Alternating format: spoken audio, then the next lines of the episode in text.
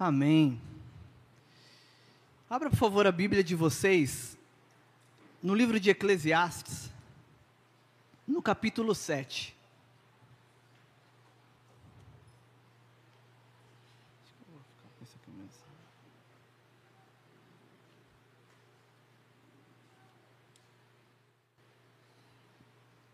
Eclesiastes capítulo 7, amém? Eu vou ler a partir melhor, eu vou ler o versículo 8. Então você que, que achou, acompanha aí, qualquer coisa dá para acompanhar pelo telão. Eclesiastes 7, capítulo 8. Diz assim: Melhor é o fim das coisas do que o seu princípio, melhor é o paciente do que o arrogante. Por enquanto até aí. Vamos, vamos orar rapidamente. Pai, nós nós te damos graça, Senhor, porque nós sabemos que o Senhor está aqui. O Senhor está presente em cada instante desse momento, desde quando a segunda pessoa entrou nessa casa com a intenção de te adorar. A tua palavra diz que o Senhor se faz presente, sabemos que o Senhor está aqui, ministrando os nossos corações através dos louvores, através da adoração na oferta. E nós sabemos que o Senhor continuará conosco na palavra. Por isso eu peço, Pai, em nome de Jesus, para que o Senhor possa, a semente que o Senhor vai lançar nos nossos corações, que já foi preparada de antemão, ela possa encontrar um repouso em nós, Pai. Que os nossos corações possam estar como um campo que foi preparado, que foi arado, e que essa semente não venha a ser roubada, Senhor. Ao contrário, que ela possa dar fruto em nós, nos nossos corações, e um fruto que permaneça, que, que, que gere outros frutos, Senhor. Nós precisamos do Senhor, da tua doce voz. Fale conosco nessa noite. Fale aos nossos corações, porque nós estamos aqui para te ouvir. Nós precisamos do Senhor. É o que nós oramos no nome de Jesus. Amém. Eu vou ler mais uma vez com vocês Eclesiastes capítulo 7, versículo 8, e diz assim: Melhor é o fim das coisas do que o seu princípio, melhor é o paciente do que o arrogante. Queridos, essa palavra, por mais que seja um versículo, ela é tão profunda. Aliás, a palavra por si só, quando ela é aplicada nas nossas vidas, ela traz tanta profundidade de revelar Cristo para nós, porque a própria Bíblia diz que a palavra ela é viva. Então é como se você pegasse esse livro cada, cada texto, cada palavra, e quando você abre, o Espírito Santo ele vai vivificando essas palavras em nós, e essas palavras, quando ela é absorvida e nós entendemos, e o Espírito Santo traz a revelação aos nossos corações, isso vai tornando vida. Então, por mais que seja um versículo, existem tantas coisas profundas daquilo que a gente pode aprender e entender da parte de Deus. A gente começa que a gente está lendo o livro de Eclesiastes, né? É, é, o pregador é referido, né, como Salomão, como um pregador. E o que ele tra tá, está trazendo nesse livro são conselhos de sabedoria. Quando você lê aqui o capítulo 7, você vê várias instruções, mas o versículo 8 me chamou muita atenção quando ele diz que melhor é o fim das coisas do que o seu princípio, e melhor é o paciente do que o arrogante. Por quê? Se a gente parar para pensar, nós estamos começando mais um ano. Janeiro, né, as pessoas começam a, a, a se programar para aquele ano, para aquilo que vai vir. E a gente está aqui no terceiro culto do ano, e talvez a gente olhe para um momento como esse, começo do ano, início das coisas, e se a gente parar para pensar, início do que? De um ano, mas a nossa vida ela continua acontecendo, então é um, um, um, ciclo ali que se renova, um ano, por causa do calendário, mas querendo ou não, muitos de nós, até mesmo por causa dessa questão de, do cronograma anual que existe em todas as coisas por causa do calendário. Realmente, no começo do ano, a gente se programa para várias coisas. Existem contas que vêm somente no final do ano. Então, o começo do ano é um momento onde a gente tem aquele, aquela sensação de que eu preciso me programar, eu preciso é, criar metas, eu preciso é, avaliar os meus sonhos, ver aquilo que eu preciso fazer. Só que se a gente ler o texto, a gente vai ver que o texto está dizendo que o melhor é o fim e não o começo.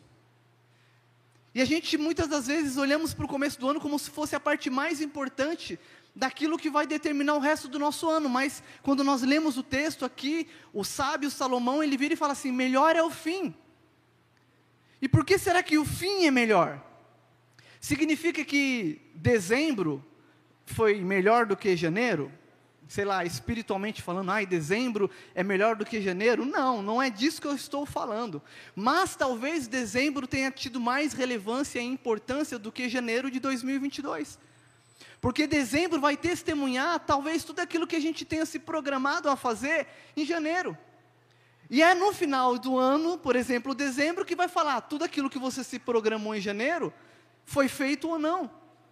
Então, por isso que talvez Salomão vira aqui no versículo 8 e fala que o fim é melhor do que o começo, porque o fim vai testemunhar se realmente aquilo que nós nos programamos a fazer, se aquilo tem, ele, vai ficar frutífero no final do ano. E quase sempre nós chegamos nesse começo de ano com essa expectativa de algo novo, não é verdade? Talvez alguns frustrados pelo ano, pelo ano anterior. Você fala, meu, ano passado foi muito difícil, o ano passado foi bem complexo, eu realmente gostaria que o próximo ano, esse próximo ciclo seja diferente. Eu não quero passar pelas mesmas situações. Aí você vai se programar, você vai criar metas, vai botar ali no sonho, seus, no, papel os seus sonhos, enfim. E talvez alguns já com muitas expectativas, o ano já foi bom, esse próximo ano vai ser melhor ainda, e as pessoas se programam, e assim, é, entram no, no, começo do ano ali otimistas com aquilo que está para vir. E queridos, e geralmente quando inicia um ano, um, sei lá, um ciclo, uma temporada, uma estação, e às vezes isso não significa que seja essa virada de dezembro para janeiro. Vocês estão entendendo? Eu não estou querendo me referir somente ao começo de um ano, estou querendo me referir a novos começos nas nossas vidas. Às vezes é um trabalho novo, às vezes é um relacionamento que você está entrando, não sei, às vezes é alguma coisa que está acontecendo, é algo novo, e o que a Bíblia diz que é o importante é como chegaremos ao final.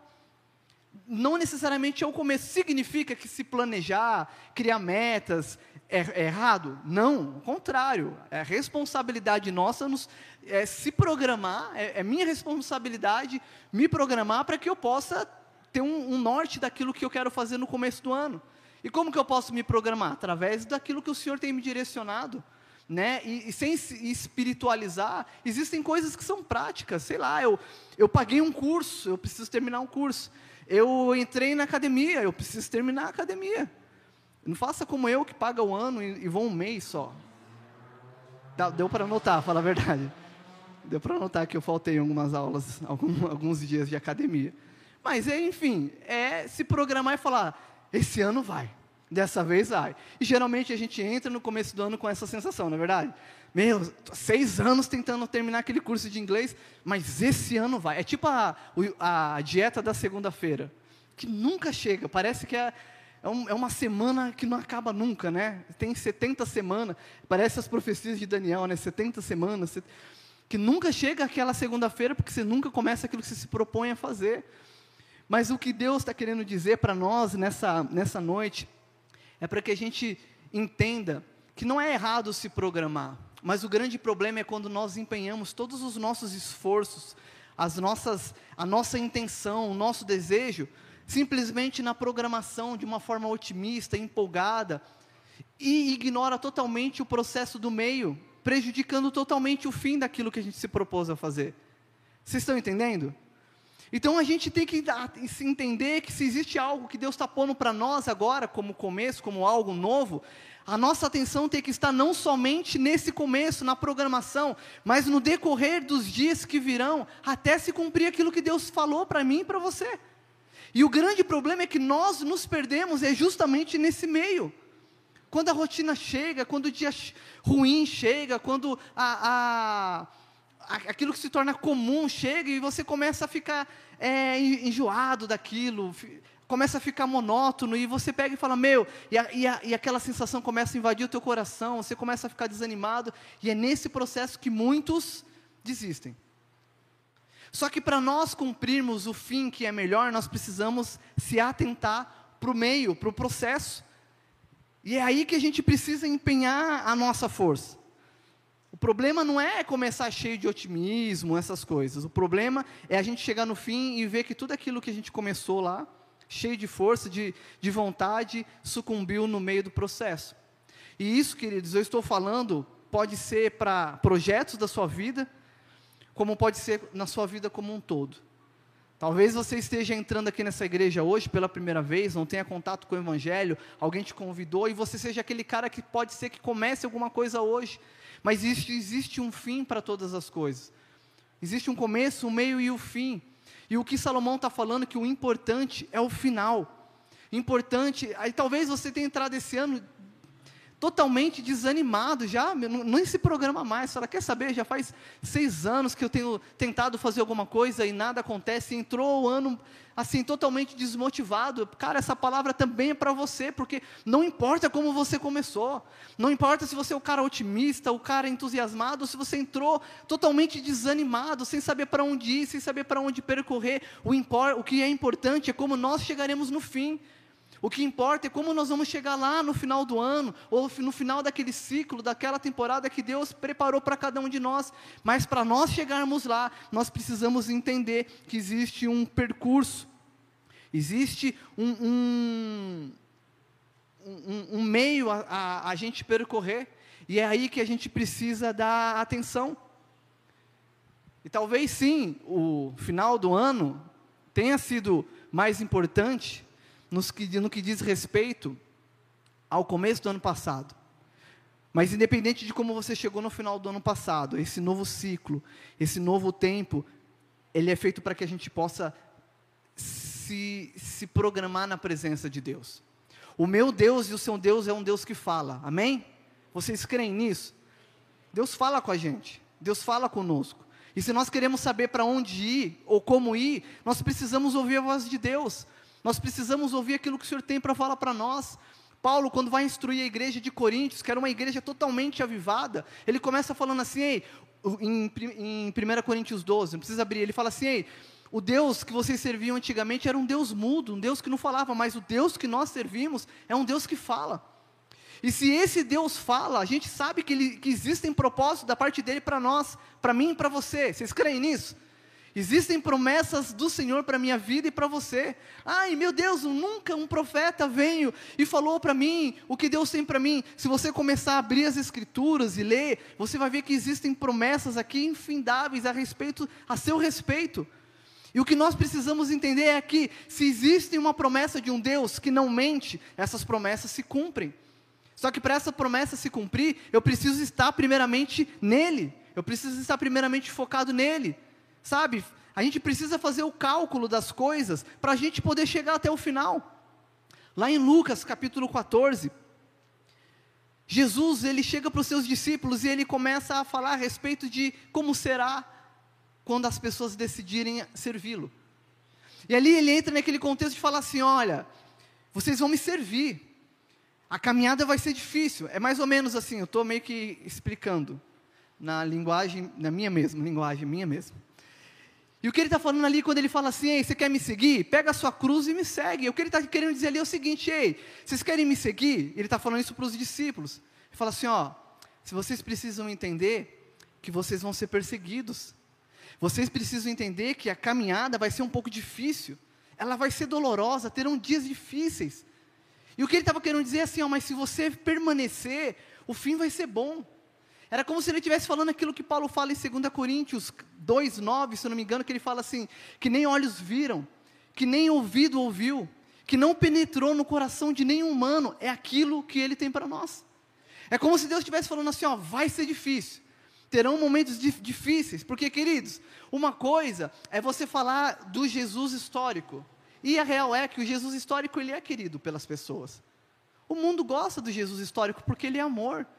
Quando você fala de Jesus, as pessoas, não, mas Jesus, ele é amor, ele tem uma mensagem de, de compaixão. E a gente vê várias pessoas usando isso de forma errada para apoiar o seu pensamento de alguma coisa e querendo usar é, alguns dos atributos de Jesus, como por exemplo o amor. Mas, quando o mundo caído, pecaminoso, se depara com Jesus, o Cristo, o ressurreto, esse, como Paulo também vai dizer, é escândalo para aqueles que não creem. E o que Jesus está falando, se você resolver me seguir, Se você resolver caminhar comigo, o Cristo, o Jesus, o Cristo vivo, aquele que o mundo odeia, vocês também vão ser odiados. Vocês também serão perseguidos. E aí, Jesus, nesse contexto, falando sobre segui-lo, ele entra ali no, em Lucas capítulo 14. Eu vou ler para vocês, se vocês quiserem anotar, a partir do versículo 28. E ele diz assim: ó, Pois qual de vocês, pretendendo construir uma torre, não se aceita primeiro para calcular a despesa e verificar se tem os meios para concluir? Para não acontecer que, tendo lançado os alicerces e não podendo terminar a construção, todos os que a virem zombem dele, dizendo: Este homem começou a construir e não pôde acabar. Queridos, muitas das vezes o que falta em nós é fazer esse cálculo. O que Jesus está falando ali é a respeito da nossa salvação, é a respeito de nós seguirmos e caminharmos com Ele. E se eu estou falando para cristãos, ou porventura você que está vindo hoje talvez pela primeira vez nunca teve um contato com a palavra, eu te garanto, nessa noite você vai sair com o Espírito Santo inflamando o teu coração. E isso que eu estou falando agora vai fazer sentido para você. Se Jesus está falando do, da salvação que seremos perseguidos, nós entendemos que a nossa vida como um todo é englobada nesse processo. Seja no começo ou no terminar de um ano, seja no começo ou no terminar de um relacionamento, seja no começo ou no terminar de um trabalho novo, de uma faculdade, de um curso, os processos vêm, vão, tem começo, meio e fim, mas para o fim ser triunfoso, ser triunfador, ter um triunfo da parte de Deus, ele só fará sentido se nós caminharmos esse, esse processo nele. E eu posso dizer para vocês que talvez o triunfo não venha com a, aquela expressão gloriosa. Às vezes o triunfo vai ser carregando uma cruz, humilhado, mas o nome do Senhor sendo exaltado. E o que vale é isso. A caminhada no que vale é apontar para Ele. Pensa João Batista, no auge do ministério dele, no deserto. As pessoas chegam e falam assim: ei, o homem lá está falando, está batizando, está curando. Ele vira e fala assim: ó, convém que ele cresça e que eu diminua. E nas nossas vidas convém que Jesus cresça e que a gente venha diminuir. E muitas das vezes esse diminuir faz parte do nosso processo. Amém? Vocês estão aí? Vocês estão com sono? Então que eu estou vendo. Vamos levantar um pouquinho. Eu sei que está calor. Estou falando sério, vamos levantar um pouquinho. Vamos lá, vamos mexer esse esqueleto aí. Eu sei como que é, queridos. Aquela feijoada batendo na tarde, né? Aquele calor. Eu não vou falar que, eu, que é a pregação que está ruim, tá bom? Mas eu vou falar que é a feijoada, a comida que bateu. Amém? Dá uma erguida assim, se você passou desodorante, se não passou, só dá uma esticada no Amém. Estão bem agora? Estão nada, mas pode sentar. Estou brincando, queridos. Só para a gente nossa, eu fiz o casal levantar com os filhos, ó, desculpa. Amém? Vocês estão entendendo? Queridos, o processo talvez vai ser doloroso, mas o que Cristo propõe para nós é ser perseverante para permanecer nesse caminho, que às vezes é árduo. E se o fim é melhor, ele só vai fazer sentido se a gente perseverar e prevalecer no processo. A gente lê um, um salmo aqui no começo, Salmo 24, e no versículo 3 diz assim: é, eu esqueci, deixa eu ver aqui. Quem subirá ao monte do Senhor? E aí ele continua fazendo uma outra pergunta: quem há de permanecer no seu santo lugar? Quem subirá ao monte? Mas quem há de permanecer? Não tem a ver com só se propor a fazer algo, criar sonhos, metas, mas tem a ver com prevalecer, permanecer e se manter firme no propósito. Porque muitos de nós desistimos no, no meio e não chegamos ao fim. E o que Salomão fala é que o que vale é o fim. Porque o que vai fazer valer a pena mesmo, se o nosso começo otimista foi certo ou não, é se nós chegamos lá no final. E aí o texto lá de, de Eclesiastes, ele continua dizendo assim: melhor é o paciente do que o arrogante. Ele fala que melhor é o fim do que o começo, depois ele fala, melhor é o paciente do que o arrogante. E o que isso tem a ver? Porque arrogância, queridos, tem a ver com você querer se apoiar nas suas forças. Paciência tem a ver com você confiar em alguém que está te chamando para fazer algo. Você espera com paciência, não é verdade? Meu, eu sou uma pessoa paciente, ou seja, estou esperando alguém com meu coração descansado, com meu coração é, tranquilo, firme na promessa. Vocês estão comigo?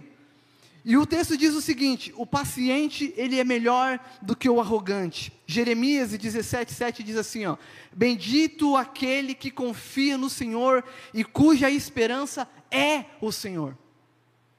Bendito aquele que espera no Senhor. E a confiança quem que é? É o próprio Senhor. Queridos, enquanto esperar tem a ver com esperar no Senhor, essa arrogância, algumas versões fala é soberba, tem a ver com nós confiarmos nos nossos próprios braços. Tem a ver com a gente confiar naquilo que a gente sabe fazer. Tem a ver com confiar naquilo que a gente aprendeu com a nossa expertise. Não, nisso daqui eu sei lidar muito bem.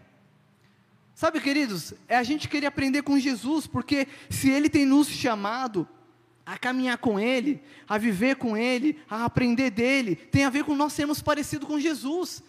A paciência é um dos frutos que o Espírito, que o Espírito Santo nos dá em Gálatas 5. Paciente, ser paciente. Por que, que ele é melhor que o arrogante? Porque o arrogante, ele caminha nas suas próprias pernas. E quando você está caminhando nas suas próprias pernas, significa que não importa aquilo que Deus está propondo para você. Afinal de contas, você já sabe como fazer, você já sabe como ir, aonde ir. Sabe, queridos, quando Paulo diz assim: tem de vós o mesmo sentimento que Cristo Jesus teve. Lá em Filipenses capítulo 2, no versículo 5, tem de vós o mesmo sentimento que Jesus teve. E ali ele começa a falar da renúncia que Jesus teve. Mesmo sendo Deus, mesmo sendo soberano, soberano, criador de tudo e de todas as coisas, ele se humilhou, ele se fez homem.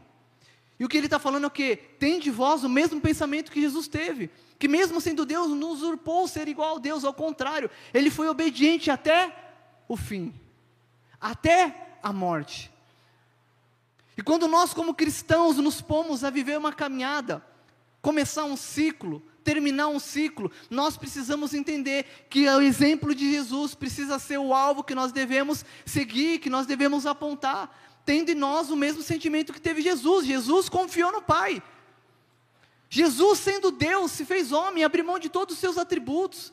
Quando aquele jovem rico chegou e falou, Tu és bom, ele fala, Bom não. Meu, ele era bom sim, mas ele disse, Bom não, bom é só o Pai que está no céu. Por quê? Porque a confiança de Jesus estava no Pai, estava no, no Senhor, estava naquele que enviou ele para aquele propósito, e ele tinha um objetivo, cumprir um propósito. E Paulo vai dizer em Filipenses que ele foi fiel até o fim, até a morte morte de cruz.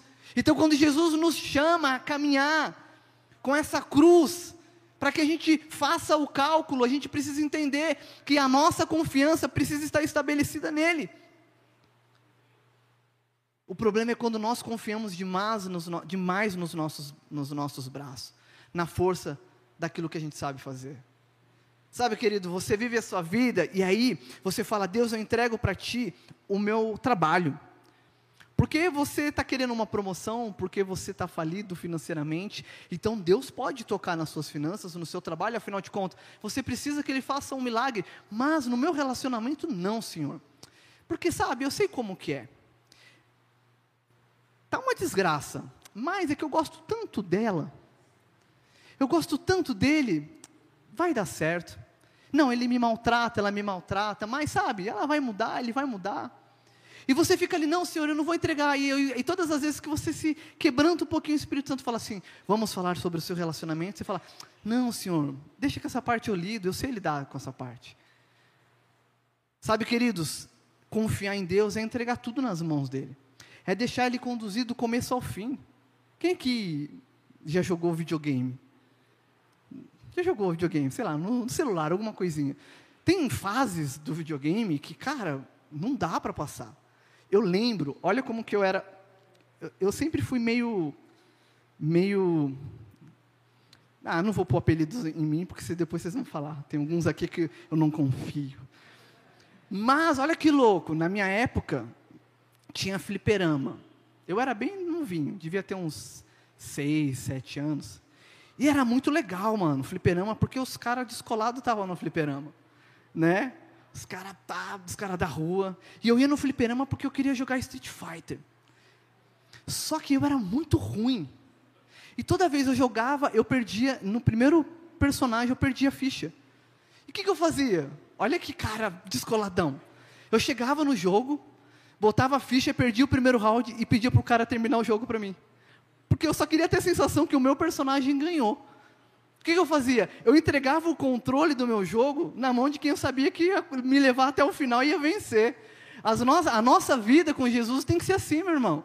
Não é querer jogar da sua forma, do seu jeito, achando que você vai chegar em algum lugar nenhum, sabendo que você já está nessa fase há tantos anos, há tanto tempo. Esse ciclo não para, parece aquela, aquela roda de ratoeira que você corre, corre, corre, se cansa, fica exausto, mas não vai a lugar nenhum. Talvez chegou o momento de você entregar o controle da sua vida nas mãos daquele que sabe te conduzir para o final.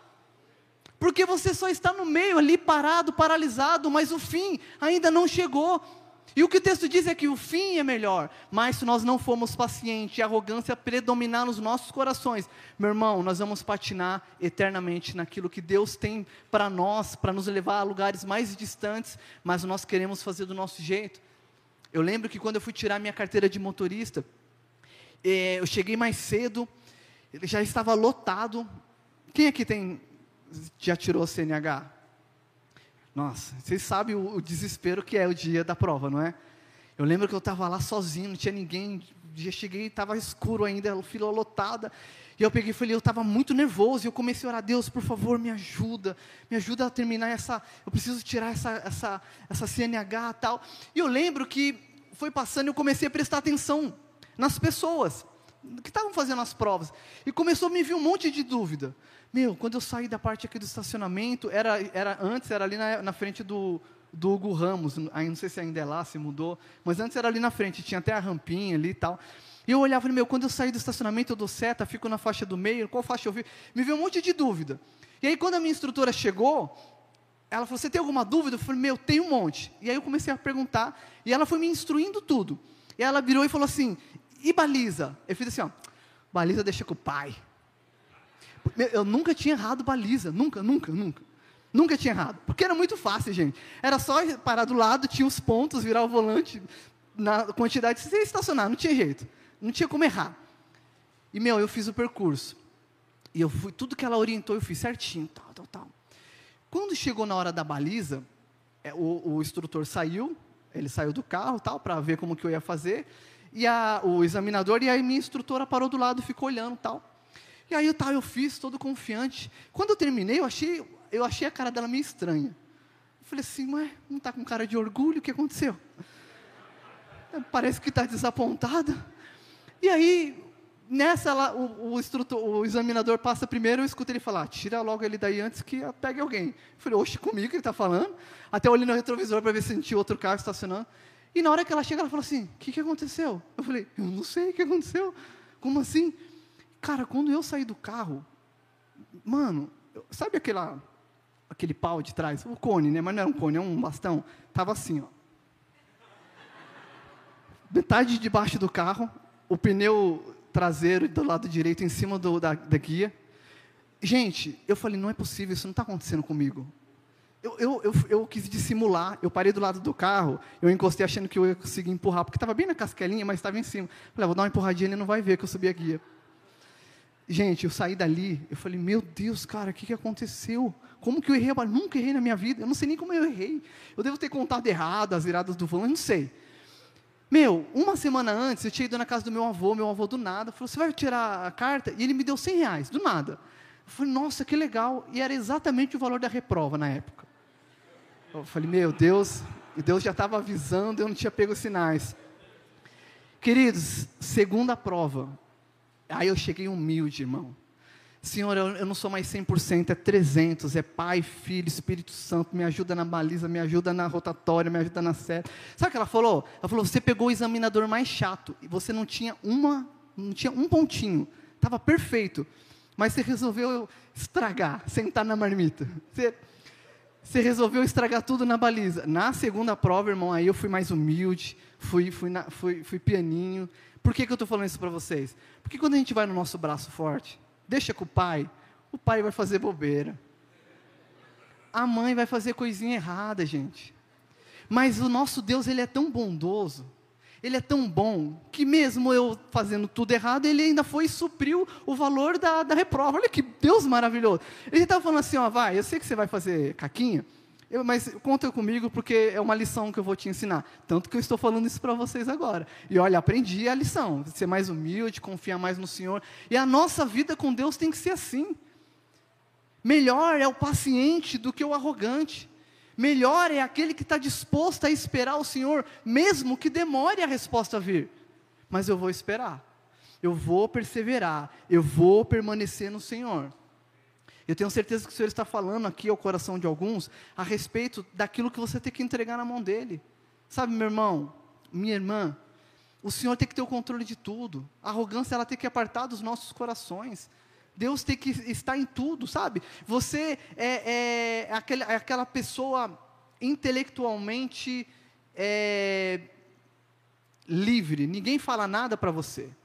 Você se acha tão inteligente, tão sábio, porque fez um curso, porque leu uma matéria no jornal, porque assistiu um vídeo na internet, mas você se acha sábio e não aceita com que ninguém venha e fale algo na sua vida. Eu posso falar, existem tantas pessoas aqui com tantos talentos, pessoas preciosas dentro dessa casa, e está paralisada porque não deixa ninguém falar na sua vida. Alguém da parte do Senhor. Não é juntar aquele grupo de amigo e de amiga e falar algo que você sabe que ele vai concordar com você. Se exponha a alguém que vai falar na sua vida, segundo as Escrituras, e vai te direcionar a algo que Deus está pondo para você. Mas sabe, aquela vaidade intelectual, aquela vaidade espiritual, nós precisamos abrir mão disso, meu irmão. Achei muito legal o que aconteceu hoje aqui no Louvor. Eu conheço o Kaeric. Eu sei que ele é um cara excelente. Não ficou com máscara, ele poderia. Eu lembro uma vez, gente, a gente fez uma célula do Flame. E eu caí na bobeira de pedir para o Chico tocar e eu cantar. O Chico é baixista. E ele tocando num tom, eu cantando no outro.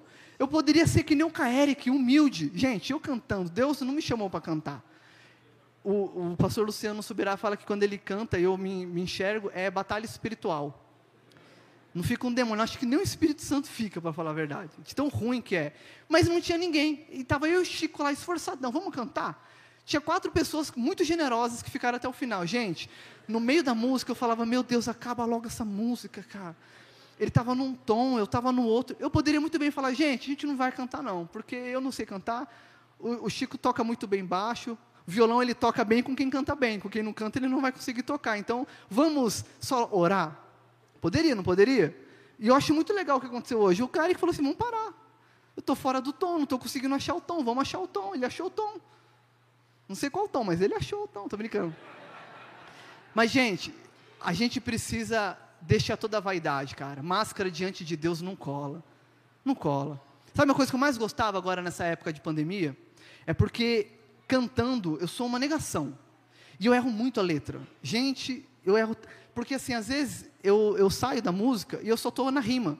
E às vezes eu rimo umas paradas, tipo, os seus pecados lá na cruz. Aí eu tenho que falar, meu Deus, os pecados são meus, me perdoa por esse. É umas paradas assim. É, é uma, e com a máscara, eu errava muito, mas ninguém estava vendo eu errando. Acho que foi a única coisa boa do, da pandemia foi as pessoas não verem eu errando a, a, na hora do louvor. Porque às vezes você está aqui na frente, você está ali mexendo a boca, totalmente fora de ritmo. Quem está olhando fala, nossa, o presbítero não sabe nem cantar música, toca todo domingo. Né? Com a máscara eu me, eu, me, eu me valia disso. Só que com Deus não existe, não existe máscara. Não existe. Paulo vai falar em Colossenses 3, Colossenses 3 não, é, 2 Coríntios 3, ele vai falar a respeito de que Moisés, quando Moisés ele descia do monte, ele ia lá, ele tinha um encontro com Deus, e ele voltava do monte com o rosto brilhando. Imagina, gente, descendo do Sinai, o rosto brilhando, a galera ficava toda arrepiada, oriçada, rodava no manto, falava, meu Deus, Moisés é o cara. E aí eu acho que Moisés deve ter se envaidecido pouco, porque Paulo fala, não sejam como Moisés que dissimulava, porque quando ele via que a glória estava saindo, ele botava um véu no rosto e voltava para o monte, para se encher e voltar brilhando. Só que com Deus não existe, cara, véu. Com Deus não existe máscara. Você pode parecer espiritual e sustentar uma intelectualidade teológica, espiritual, uma arrogância. Na frente das pessoas pode até me convencer, convencer a pessoa que está do seu lado. Pode até se enganar, mas a Deus nós não enganamos. E o que nós temos que fazer é como Adão e Eva que estavam nus na presença de Deus, ficaram com vergonha e falaram: Nós estamos nus. Para quê? Para que Deus venha e com um cordeiro cubra a vergonha. Ele já fez isso comigo e com você. Ele já cobriu a nossa vergonha quando Jesus foi na cruz. O que nós precisamos ser é ser sinceros com Deus.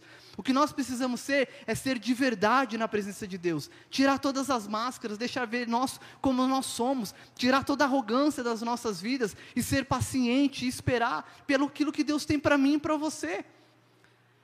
Vocês estão comigo ou não? Porque na força do braço não dá. Olha o que, Jeremias 17,5 diz: Assim diz o Senhor: Maldito aquele que confia no homem, que faz da carne mortal o seu braço, cujo coração se desvia do Senhor. Quando fala maldito o homem que confia no homem, não é, está falando do, do, do ser humano para ele mesmo. Maldito eu que confio na minha força, no meu braço forte, e não no Senhor, porque isso me faz desviar de Deus. Isso faz eu me desviar do Senhor. E as dificuldades do processo virão. E se nós não tivermos paciência para perseverar até o final, nós não chegaremos ao fim. Olha o que, que Tiago diz, Tiago 5,7. Portanto, irmãos, sejam pacientes até a vinda do Senhor. Até quando? A vinda do Senhor. Eu estou falando de ciclos, mas isso engloba a nossa vida como um todo. O que, o que Tiago fala, portanto, irmãos, sejam pacientes até a vinda do Senhor. Eis que o lavrador aguarda com paciência e o precioso fruto da terra, até receber as primeiras e as últimas chuvas. Sejam também vocês pacientes e fortaleçam o seu coração, pois a vinda do Senhor está próxima. Irmãos, não se queixem uns com os outros para que vocês não sejam julgados. Eis que o juízo está às portas. Irmãos, tomem como exemplo de sofrimento e de paciência os profetas que falaram em nome do Senhor. Eis que consideramos felizes os que foram perseverantes.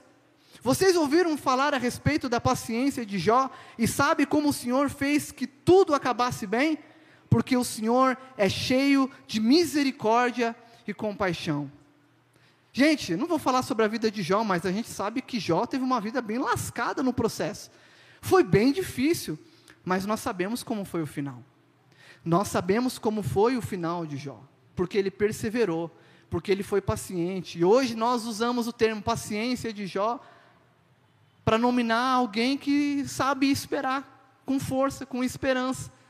E o que Tiago está falando aqui, olha para Jó, olha para os profetas, que nós sejamos como aqueles que plantam e aguardam com paciência o tempo da colheita. Porque o Senhor está voltando.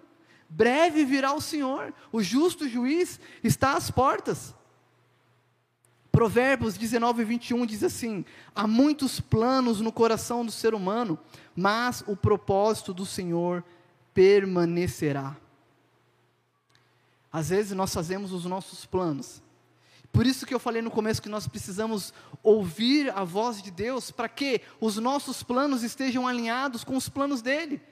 Às vezes a gente ora assim, Senhor, abençoe os meus planos, abençoe aqui os meus propósitos. Por que, que nós não vivemos os planos e os propósitos de Deus que já são abençoados? Não faz mais sentido. E aqui, o, que, o que o provérbio está falando é que nós fazemos os nossos planos, mas é o propósito do Senhor que vai prevalecer sobre as nossas vidas. E para nós chegarmos até o final, nós precisamos entender que o caminho que Jesus, o caminho que Deus propôs para nós percorrer, se chama Jesus. Quando perguntaram qual é o caminho, Jesus falou: Sou eu. O caminho sou eu. Eu sou o caminho.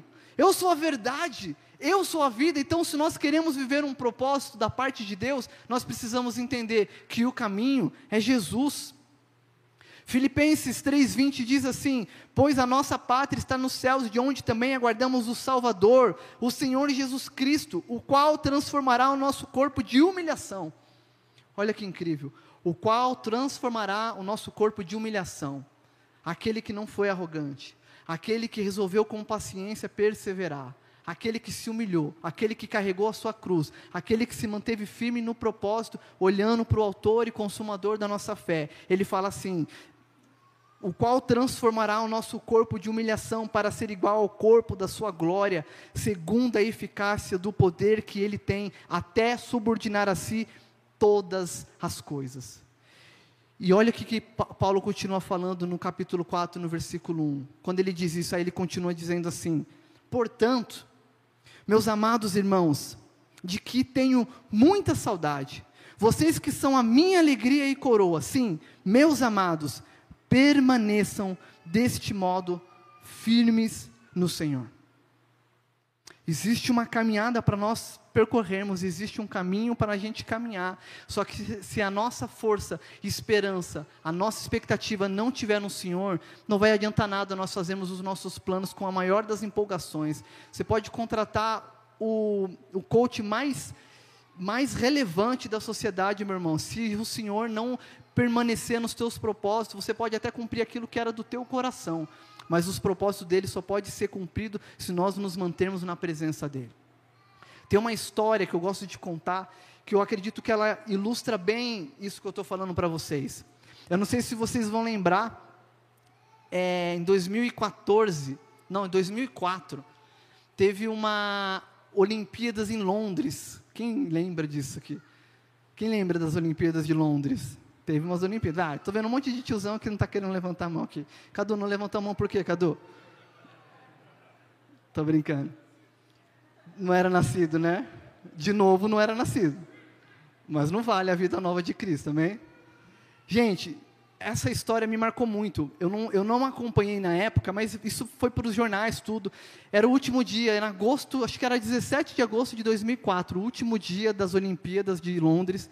E é tradicional nas Olimpíadas, não sei se ainda é, as Olimpíadas terminar com a maratona.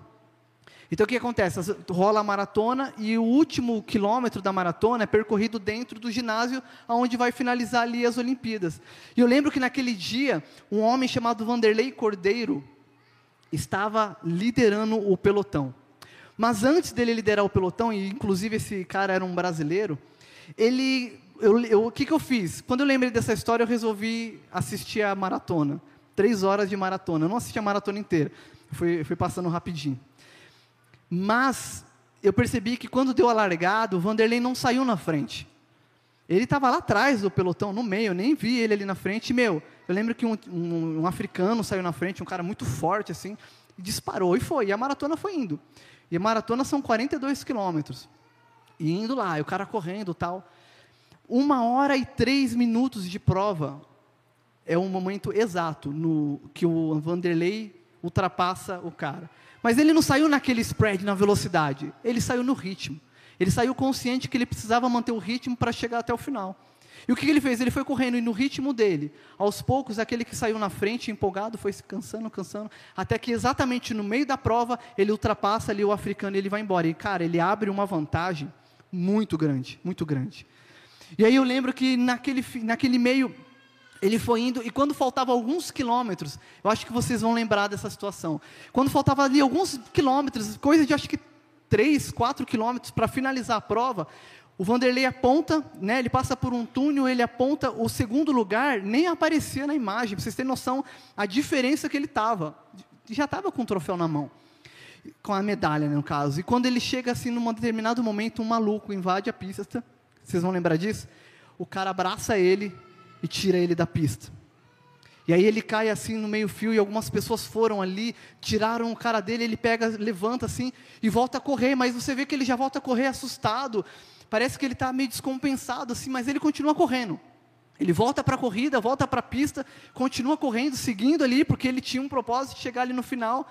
E de repente, aqueles caras que nem apareciam mais na imagem começam a aparecer, aparecer, aparecer, até que o, o, o italiano que estava em segundo lugar ultrapassa ele, faltando é, menos de um quilômetro para entrar no ginásio, e o africano de repente ultrapassa ele, e ele entra dentro do ginásio na terceira colocação. O cara perdeu o ritmo, né? aquilo distraiu ele, aquilo. E o cara entrou. Gente, se vocês tiverem a oportunidade, procura no Google quando ele entra e anunciam é, é, Vanderlei da Silva brasileiro, mano, o estádio vai à loucura. Porque todo mundo sabia que ele era o vencedor. Todo mundo sabia que ele era o campeão.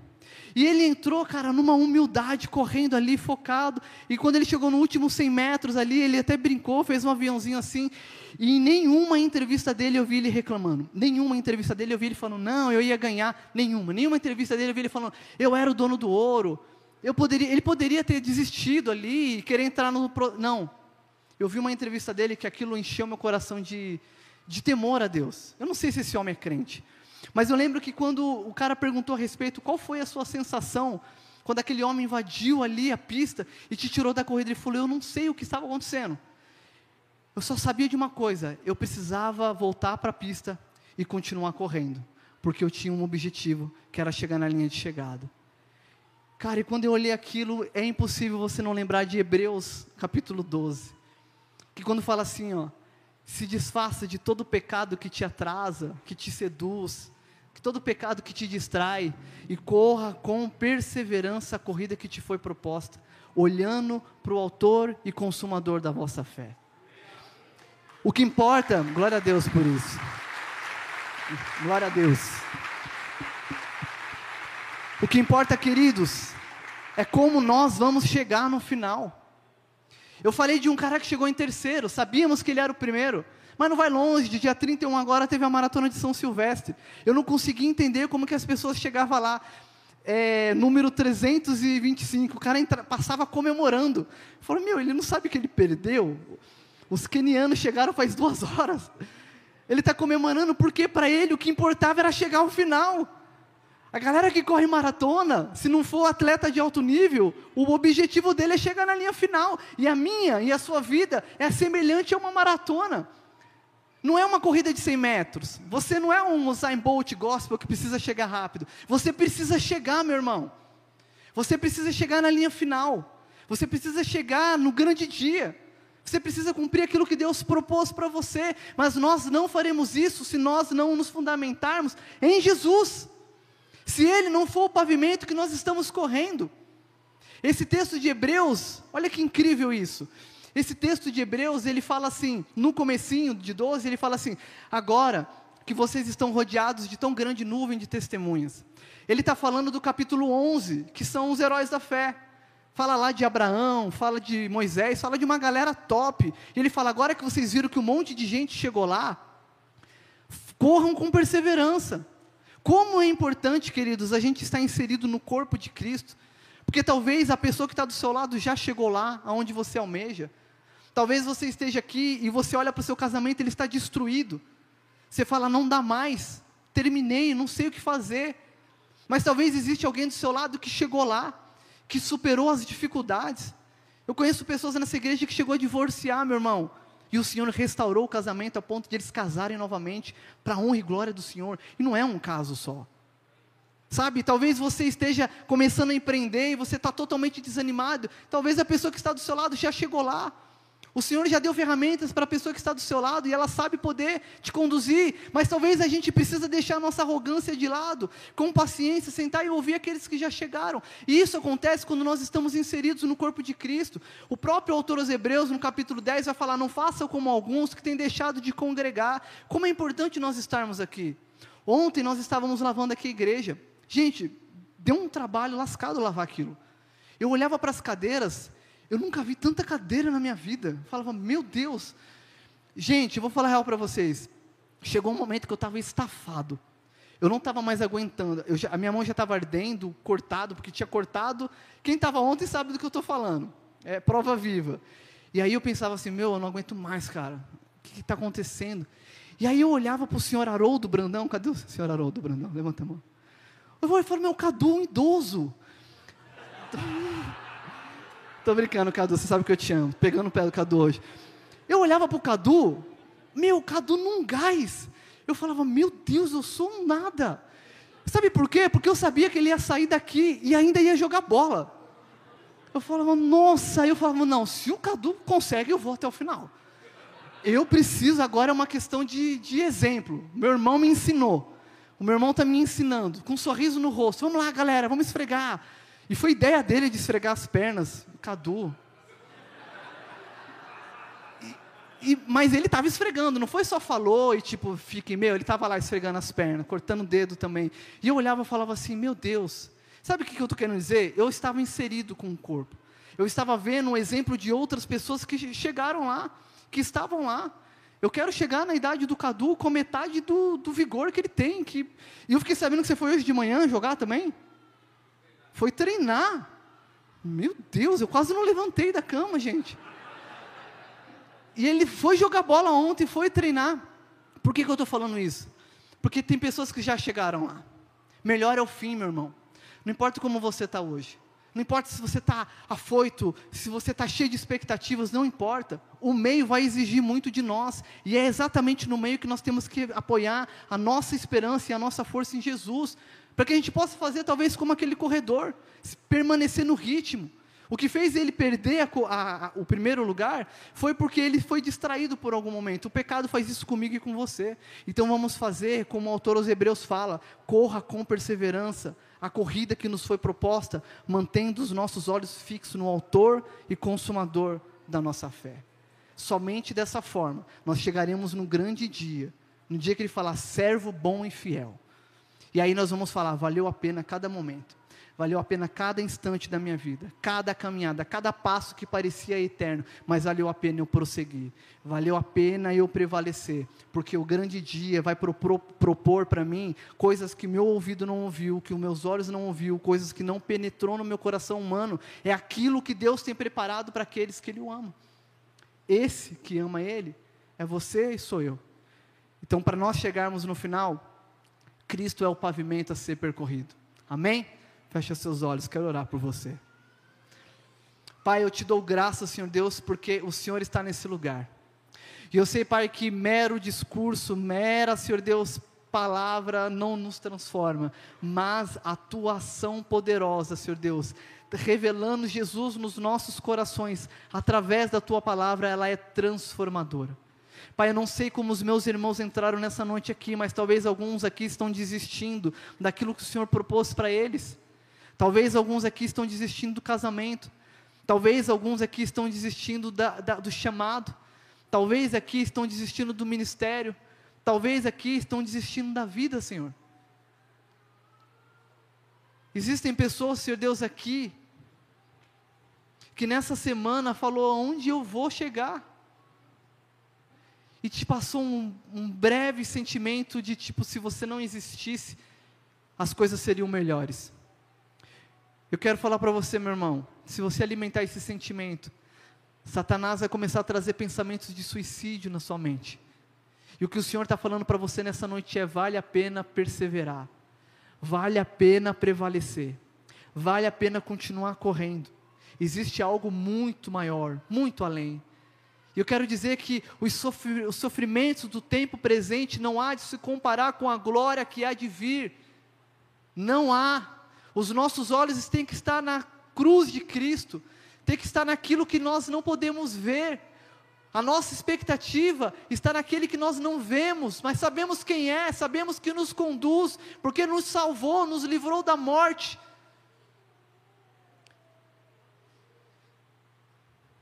E eu quero te incentivar nessa noite, meu irmão, para que você possa pegar dessa palavra um simples versículo: melhor é o fim do que o começo, melhor é o paciente do que o arrogante. E pegar essas palavras de sabedoria da palavra do Senhor e praticar na sua vida. Tiago vai falar que sejamos como aquele que ouve a palavra do Senhor e pratica.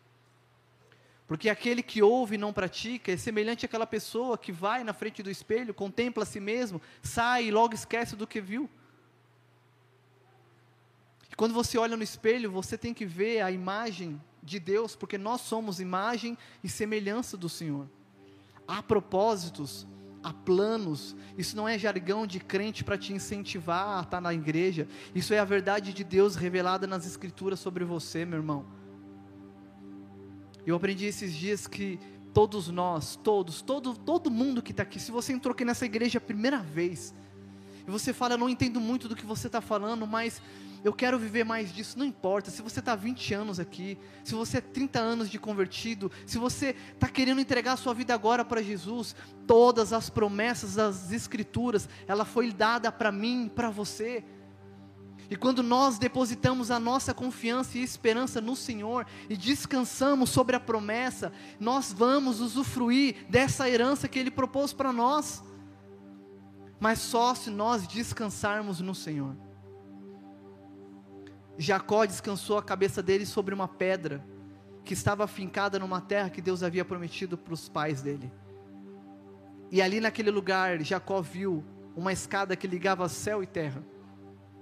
Era como se Deus estivesse falando para Jacó: Ei, você está descansando e plantado sobre uma terra que eu te dei, ela é tua, ela é tua por herança. Que nós possamos ser aqueles que vão usufruir da herança que Deus deu para nós através das Escrituras. E eu quero te incentivar, meu irmão, minha irmã. Entrega teu caminho a Ele. Confia nele, que o mais Ele vai fazer. E se você está aqui nessa noite, e talvez você nunca fez uma oração confessando Jesus mesmo, falando assim: Olha, Jesus, a partir de hoje eu quero entregar o controle da minha vida nas Suas mãos, porque eu não tenho conseguido passar as fases e eu não quero mais continuar do jeito que eu estou caminhando. Não deu, não deu certo até hoje.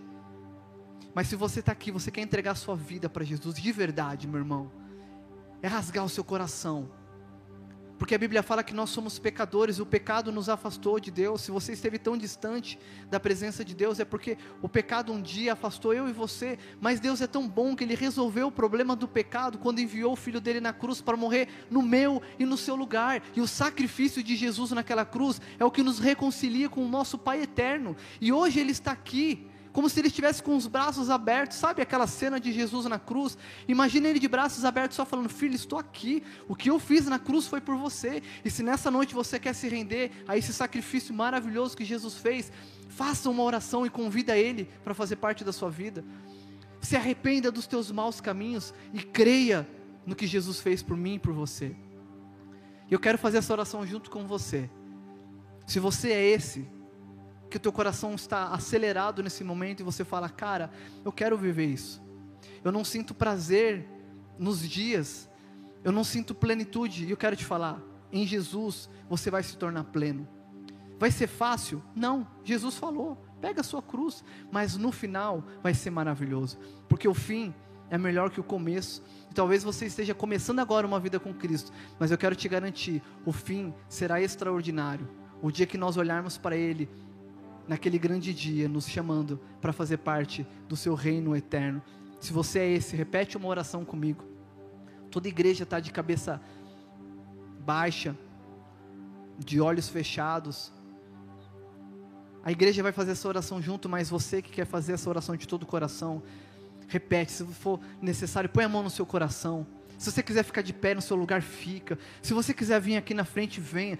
Não importa, mas faça de todo o teu coração. Repete comigo assim: Senhor Deus, Senhor Deus, nessa noite, nessa noite, eu resolvi, eu resolvi perder o controle. Perder o controle. Porque o meu controle, o meu controle não me trouxe vida. Não me trouxe vida. O meu pecado, o meu pecado me afastou do Senhor. Me afastou do Senhor. Mas nessa noite, Mas nessa noite, eu entrego, eu entrego todo o controle, todo o controle da minha vida, da minha vida nas tuas mãos. Nas tuas mãos. Reconheço, Reconheço que sou um pecador, que sou um pecador e que preciso de Jesus. E, preciso de Jesus. e te peço, Senhor, te peço, me Senhor, receba, me receba no teu reino, no teu reino, como as escrituras diz, como as escrituras diz, como um filho, como filho. em nome de Jesus. Em nome de Jesus.